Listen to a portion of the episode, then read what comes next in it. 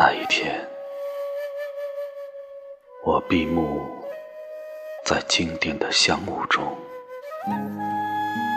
蓦然听见你诵经中的真言。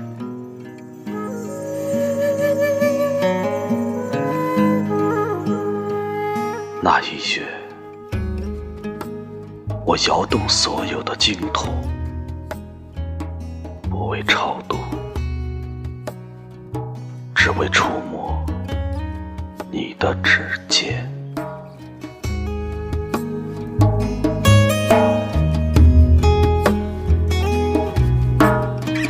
那一年，磕长头匍匐在山路，不为觐见，只为贴着你的温暖。